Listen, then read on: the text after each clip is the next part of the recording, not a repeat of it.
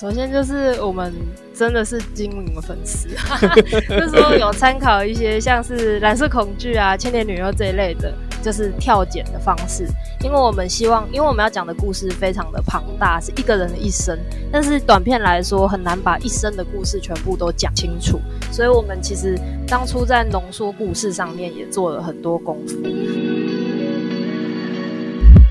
Hello，欢迎收听由硬 CG 制作的 Podcast 节目《壁纸老司机》，我是主持人 Charlie。那今天呢，我们邀请到云科两组学生来聊聊他们的毕业作品啊。首先第一组呢是沙漠里的鱼，那我们请主创者海鸥跟江啊先做一下自我介绍，来介绍一下沙漠里的鱼这个作品。嗯，嗨，大家好，我是海鸥，我是云科素美的毕业生。我是江啊，我是。就是我现在状况是已经毕业了，但是我是帮忙海鸥一起制作，然后后来就是有一起写在 credit 上，所以算是一个一起的主要制作者。那可以稍微帮我们简单介绍一下沙漠里的鱼的，讲一下它的故事吗？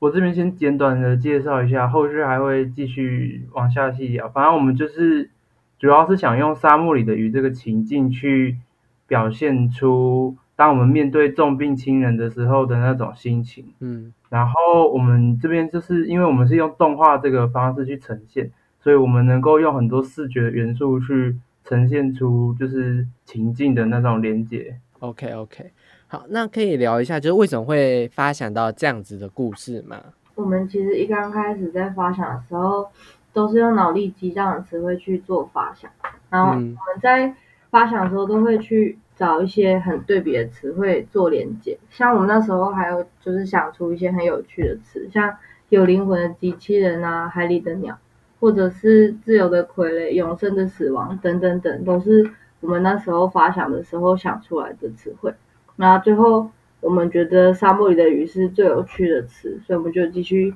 延伸延伸下去做发展。你们刚你刚刚有说，就是你们的做法是选一些。那个关键字嘛，那为什么这样子的关键字会后来变成一个关于告别亲人的故事呢？嗯，那我们其实一刚开始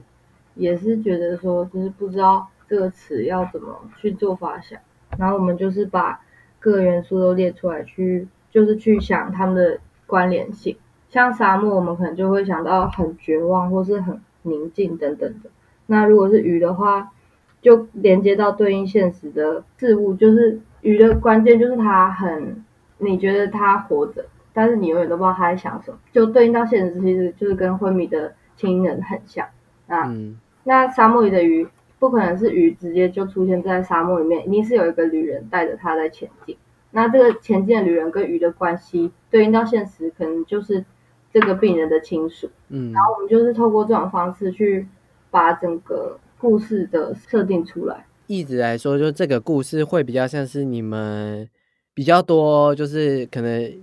发现意象之后想象出来的嘛。因为我觉得这故事有很浓很浓的情绪，因为我觉得这个情绪不太可能靠想象出来的，那背后还有其他的故事嘛。嗯，其实这个算是我有类似的真实经历。嗯，然后一开始其实。我们在想这个故事的时候，没有这么详细的把这个经历的感觉带进来，所以其实我们一开始最早的故事是偏煽情的，就是我们后来有一直去想说，我们在面对我在面对这个情况的时候的情绪是什么。其实我自己在经历的时候，其实反而是觉得很不真实，没有什么波动的。然后我就一直去想说，我的情绪到底是什么，然后去提炼出来。像我如果以现在我们故事中的情境来举例，就是在面对儿子的时候，他如果继续救他，他可能就会让儿子继续变得瘦弱啊，然后到最后可能会像破布一样。但是他维持了他的生命，那他也会觉得自己是做错了。如果他就这样子让儿子死掉的话，就又会觉得自己是一个刽子手，就好像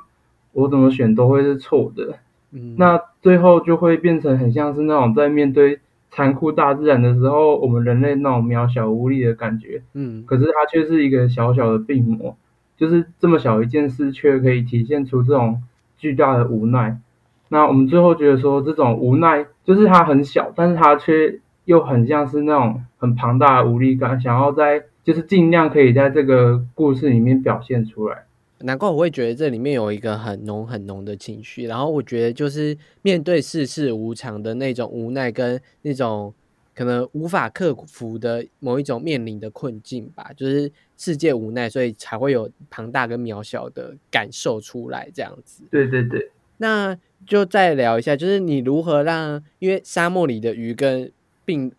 那里面的父亲跟儿子，其实算是蛮两个蛮。比较远的关系，那你如何把可能鱼跟儿子这样子的关联去连在一起呢？在视觉上，我们是透过就是鱼的头上的两颗包包跟儿子造型上面的两颗包包去做视觉上的连接，就可以让观众看到这两个头上的包包，就可以直接马上联想到他们两个是有关联的。OK OK，那可以聊一下，因为我觉得整个画面。是蛮有蜡笔感，就是蛮有一种手绘的感觉，就是比较没有像电绘那种明确的分线那样。那为什么会这样的视觉风格呢？因为我们整个故事的呈现都是偏比较柔和一点，然后情绪起伏波动没有那么大的影短片，所以我们觉得就是这种蜡笔风，然后没有明确锐利边线的这种风格比较适合。我们整个故事的调调，OK OK，就可以可以感觉到，就是因为你们要传达是一个比较细腻优美的情感，所以用这么温柔柔和的方式去堆叠它，比较不会让人一下感觉到太重的情绪或太强烈到喘不过气。就是你们还是带有一点呼吸空间的，在保留这这一部片的情绪这样子。好，那可以聊聊就是本片的色彩设定，因为我觉得本片的色彩是。应该是有特别经过设计才能呈现这样子，要有点统一调性的感觉。因为我们这部片主要是偏有点哀伤，然后比较不是那种欢乐型的短片，所以我们在颜色设定上面就是走一个低饱和度，然后让整个就是我们前期的时候还会有一些比较暖色一点的光，但是在后期有就是要让前期跟后期做出区分，所以我们。后期的颜色还是有再让它偏蓝绿色一点，对，就是整体都是走那种嗯忧郁忧郁的低饱和度。哦，OK OK，就是比较不露一点啊，就是因为跟你们的情绪也是和叠起来的，就比较不会那么的冲突这样子。那因为你们的哀伤其实不是这么明显的哀伤，那你觉得在角色动画或者在表演上是要怎么呈现呢？嗯，其实如果我在看动画的时候，会发现我们其实大部分在表达情绪是有有一点是靠脚本去表现，所以我们在动画上的话，我们就是算是减少状态，因为我们只有两个人，然后我们一方面减少状态之外，我们就把我们的心力抓在就是放在我们去画那个角色的表情上面，就是去。抓那种他面对这个情况的时候的那个细腻表情，所以我们在动画上其实算是走一种比较把我们的人力用在重点上，因为我们人比较少。OK OK，但我觉得成品出来的效果其实非常好，这样子。那我觉得你们的情绪很浓，另一个方面是音乐，这样。那你们是怎么跟音乐团队做讨论？有给他们看什么吗？我们一刚开始是在做动画脚本的时候，有先。配出一个我们自己觉得比较适合的音乐方向，然后最后我们就是沿着这个音乐去做整个故事，然后等到我们已经就是做的差不多，确定那个描述之后，我们再去联络那个音乐的制作人，然后在沟通的时候，我们还会去把就是情绪的，就是描述表打出来，方便他们之后就是在创作的时候可以更好去做发挥。我们还有就是拿一些我们觉得不错的参考，给他当做一个方向。OK，OK，就是这样，动态脚本还是有一些描述这样。那他们第一版配出来的音乐跟你们想象的是一相似的吗？哦，其实我们第一版配出来就是就是它的音乐下的很重，然后不是我们想要的这种轻轻的感觉，所以我们后来就是还有再传一些那个参考给他。然后传完参考之后，其实后面的讨论就变得很顺利，因为有一个方向，他知道要怎么走，就变得很顺利。OK OK，理解这样。那我想最后问一下，就是因为关于结局那个画圈圈的部分，我觉得是有一点比较失意的结局。那为当初为什么会写成写这样子的结局呢？嗯，就是我们在回忆的时候，应该说我们整个剧情的结构上，我们是用这个圈圈去带出来的。就是我们在回忆的第一个画面，可以看到儿子画了一张自己是一只鱼，然后他被框住，但是爸爸就是有点不甘心，用蜡笔把它画成像大海一样。这个画的情绪大概就是说，爸爸觉得儿子可以自由。那这是前半段讲到的东西，那最后用这个收尾，就是算是前后呼应吧。就是原本他是希望儿子自由的，但是在他经历了这一切之后，也只能够把儿儿子框起来，就是用这个框框把他框起来，让他继续活下去，因为他也下不了手，他永远没办法自由。嗯，我觉得这个呼应真的是，在我看到的时候确实是有就是击中到心的。我觉得这个。呼应倒是蛮不错的小设定，那就是听众朋友如果好奇沙漠也可以先看一下他们的预告跟剧照，那等他们也可以去追踪他们的粉丝团，我在下方有会放他们的 IG 连接，这样可以去追踪他们，然后看一下他们的画。我是觉得是蛮不错、蛮精致的一个动画短片，然后我甚至还跟同事说，哇，好难得有这么，我觉得情绪这么。虽虽然你你们刚刚讲没有这么的明显出来，但我觉得它是一个很沉，然后很很有历练的一种动画短片，这样。然后我欢迎就是听众就是可以去追踪他们，然后发了他们后续可能短片出来的时候来看这样子。那也感谢我们的海鸥跟江来就是接受我们的采访，这样。谢谢谢谢。那我们毕志老司机，我们还有下一组哦。那我们休息一下，马上回来。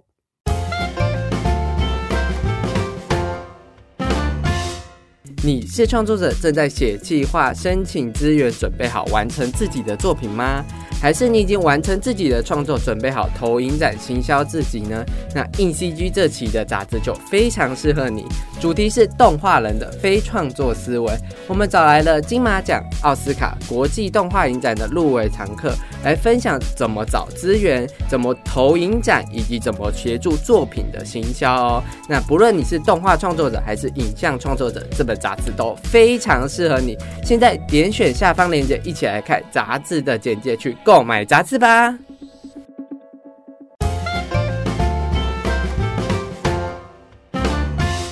Hello，欢迎回到由硬 CG 制作的 Podcast 壁纸老司机，我是主持人 Charlie。那今天呢，我们还要再请另一位云科大的学生来分享他的壁纸作品《龙光之下》。Hello，莹莹，你好。那可以，莹莹可以跟我们介绍一下《龙光之下》是一个什么样的作品吗？《龙光之下》这个故事就是一个。老兵他回忆他一生的故事，然后故事的一开始是他在国殇纪念日这一天的回忆。那他回忆他带着这个勋章，诶，过度过的这一生，然后以及这个勋章给他的一切这些感情，然后还有他遇过的人事，这样子。有一点好奇，因为你这么年轻，怎么会想写一个老兵跟勋荣誉的故事呢？因为我们。哎，我们的组员都对于军人呐，对于这些国家感情比较有深刻的就是感动啦，就是所以想说，从一开始是想说要做一个亡国之后的老兵，就是对故国的感情跟对现在就是对现在的政权的这种就是内心的冲突的故事，然后慢慢的就是互相讨论，然后演变成现在这样子的故事，这样。哦，你刚刚说前面的一个故事是跟可能对故国王国的故事，可以再清楚说一下刚开始的故事概念是什么吗？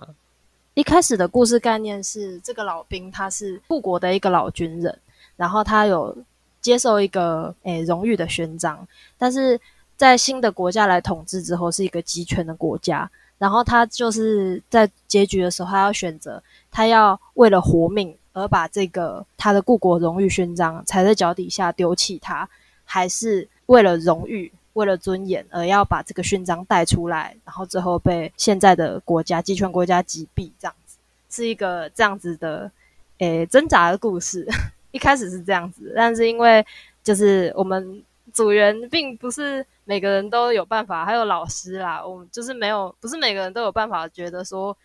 有办法就为了。尊严或者是荣誉这种事情，而就是丧命，就是去送命那，所以后来就是慢慢的改改成，就是也是跟老兵、跟军人荣誉这一类的有关的故事，变成现在这样。听起来前面这个故事是比较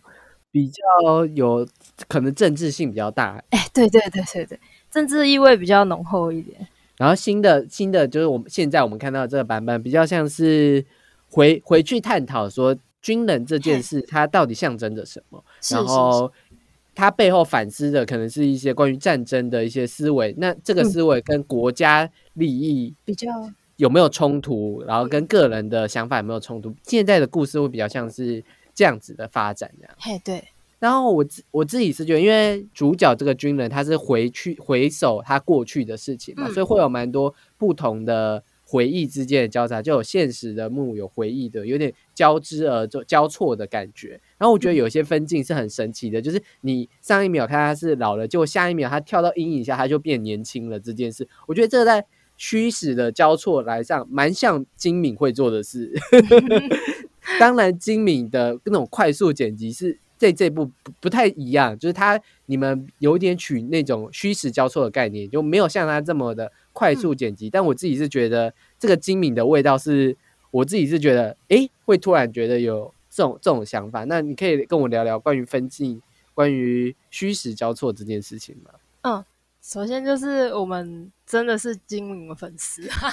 就是说有参考一些像是蓝色恐惧啊、千年女优这一类的。就是跳剪的方式，因为我们希望，因为我们要讲的故事非常的庞大，是一个人的一生，但是短片来说很难把一生的故事全部都讲，就是讲清楚，所以我们其实当初在浓缩故事上面也做了很多功夫，然后最后是用跳剪的方式，就是去融合我们的一个核心概念，就是光跟影，真实跟虚幻这样子。他每一次到光里面的时候，他就是有那种在光影之间的跑步啊，就是还有被光照到之后，或者是在强光照射，就是最后那个爆炸，强光照射之下，他的每一个光的部分代表他的就是好的回忆，光明面的回忆，嗯，然后影的部分是他的过去比较黑暗一点、阴暗的回忆，那就是在光影之间这个象征感跟如何用场景去能够让它穿梭的这样子的光影环境。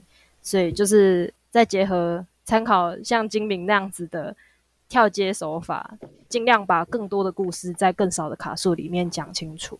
OK OK，其实你这样让我想到了那个在《天牛女优之道》里面，金敏在回忆《蓝色恐惧》的时候说，因为《蓝色恐惧》本来是一个蛮长的长片，就是它时间数比较长，但它也是被压缩成九十分钟的电影，然后因为一些八掘的限制这样子，但它也就是做到了。每一卡的资讯量就是两到三个资讯量，但也叫造就就是蓝色恐惧这么，我个人觉得蛮厉害的作品这样子，所以我真的是觉得就是在还是在一定的限制下，还是可以完成到一些创作者想要完成的事，而且说不定这样子的限制反而是有助于作品的这样子，而且我真的是对。很难得可以在学生作品上看到“精明”两个字，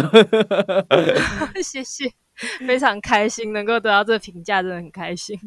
因为因因为虚实交错，不是每个学生都会想要尝试做，很多是就很虚幻这样做，然后很多就是很实的这样做。我很难难得可以看到虚实，然后这样跳过去的，我自己是很被那种跳过去，然后就换了一个感觉的那种魅力给吸引到。所以我觉得《荣光之下 》让我觉得最惊奇的，就每一次你在跳过去的时候，我就哇，就这样跳过去了。我我我每次都心想哇，就这样跳过去。我觉得这对我来说，也是我在看金鱼，我在看。这些动画片的时候，我我欣赏的点 就是谢谢，就是我自己是喜欢看转场的那那那个瞬间的 moment 这样子。我自我自己啦，当然当然当然，这这也是不同作品会有不同的特色啦。这样，但我想要聊一下，就是你们有年轻的跟老的，就是不同时期的那个这个主角的故事。那不同时期的主角的角色设计有比较不一样吗？其实一开始的设计是基于老年，就是最老的那个样子，我们再去让它慢慢的变年轻。然后有一个值得一提的是，他左脸的那条伤疤，在就是那条伤疤在他老的时候是只有一条疤痕的。那在他凯旋归来的那个时候，因为他刚从战场上下来，所以他那边是那个伤疤部分是贴着的，是贴着胶布的。然后在他最后在最年轻的时候，穿着阿兵哥的衣服，然后在战场上的时候，那条伤疤是流血的状态，就是其实像是他身上的某些细节，像伤疤这一点，是可以暗示他的这个时间轴的关系。还有他的胡子，那个考虑他的胡子考虑了蛮久。我真的觉得这些细节真的是还蛮有趣的设定，因为你们真的在细节部分下了还蛮多苦功，让这个作品看起来更有人味一点。这样那时候也是就是在这种小地方设定，我们是四个人都来来回回的，是因为我们这一组的所有的组员都非常积极的参与。这样子的讨论跟修改，只有一个人在想，是不可能想出这么好的故事。这设定细节的内容是，就是全部人一起都要参与。我觉得这是比较好的团队合作模式。我我其实还想要问，就是因为为什么会谈到关于军人荣誉这件事情呢？因为我自己是觉得，就是哎，为什么学生会想到这样的主题？这样就是你们有去参考什么样的作品？就是军人的这个主题对你们。团队来说是怎么样的存在？这样，诶，首先是主要是一开始要做这个故事的，就是要做军人的国家啊，军人这一类的东西，是因为就是近期有感受到一些诶亡国感，对，就是近几年有比较明显的这种感受，所以就是想说关于战争啊，因为不管现在有没有战争，我们未来可能都需要面对战争，那。这这一点，我们想说用侧写的方式去做战争的事这的这个描写，然后再来就是我们也有一个朋友的，嗯，父亲是军人，那经常也有听到一些事情这样子。那我自己妈妈也是眷村长大的，所以就是身边都有一些军人的事情。然后另外就是我们 我们组组员四个人都是。进阶巨人的超级粉丝这样子，对，所以对于这个议题就非常的有感触、有兴趣。这样，没错没错，军级的巨人真的是荣誉的、深刻的描绘啊，都是 荣誉啊、自由啊这一类的东西哦，真是太好了。我们还有偷偷的放一些彩蛋。角色在里面，什么什么彩蛋？对，进阶巨人角色在哪里？在哪里？在那个诶，在宴会厅的那个大转镜那个地方，其实偷偷塞了五个进阶巨人角色在里面。我们都就是画那段的时候画的非常开心，创作欲提升。有人发现过吗？怎么可能？目前没有人发现过，所以我们自己画的很开心。那个在待只有半秒，真的藏的很好，但是真的是那一看怎么可能？因为那一看重点可能把它摆在主角身上，真的是谁会发现？旁边还有偷偷把一些就是我们配老兵的配音员啊，然后还有那个我们的毕制的指导老师全部画进去，就是那边有一大堆路人。哇，就是其实我觉得你们真的是蛮多这种小巧思，才会有这样子的动画 片这样子。那我也想要再问一下，因为我觉得本片的色彩是蛮冲击的，因为你们跳色跳的很快，就是可能上一颗镜头还是红类的色，然后下一颗镜头就哎突然就白，就是黑白起来，然后换了另一个色调，就是你们的色彩是蛮。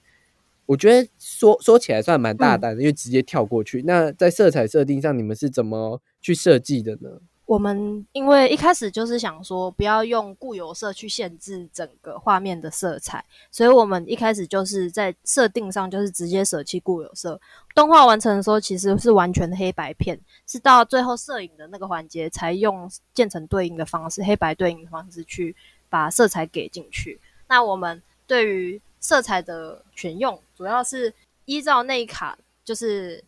有分以蓝为主、以暖为主跟以冷为主的两种大色系。像是在光里面，就大部分是以暖为主；然后在影子里面，就是以冷为主。从我们有四个主要的主题色，一开始是明亮色，然后暗色系、单色调，就是单色调的部分是到中间爆炸之后，只有红、黑、白三色，就是很强烈的那种颜色。然后到最后的平静下来之后的浅色调，主要是呈现他的那个情绪转变上。然后有想说，让每一每一个幕都是不同的色彩。嗯，理解这样子，难怪就是色彩就是这么的缤纷嘛，就是直接，而且我觉得 甚至有点强烈的地步。而且我自己是觉得，因为你们的算是现实跟回忆一直在交错嘛，然后所以就是没有这么必要，就是遵守这么实的规定，就是有一些想象跟奇幻的空间，可以靠色彩去强强化那种情绪的感觉。而且其实有一部分是因为我们的场景非常的多，然后。老兵甚至主角的样子也一直在变，然后如果我们全部的场景都是用类似同一组颜色的话，绝对会让人家搞混到不行。所以我们就是以明显的色彩，就是转换去表达我们哦，这边是下一个场场景，下一个时空了，就是让人很明显的有一种换一个场景的感觉，比较不会有搞搞混的状态。那我也想要再聊聊，就是。除了色彩设定，我自己是觉得音乐是在这个故事中蛮重要的一件事情。那你们怎么跟你们的音乐团队合作呢？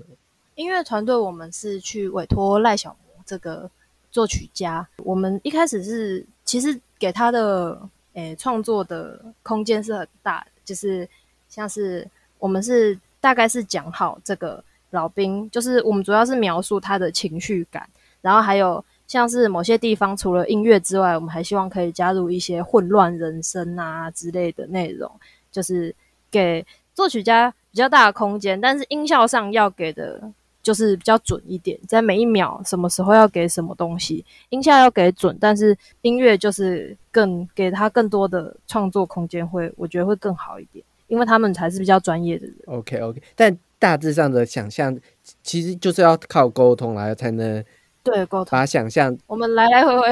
那个寄信寄了大概八九十封有，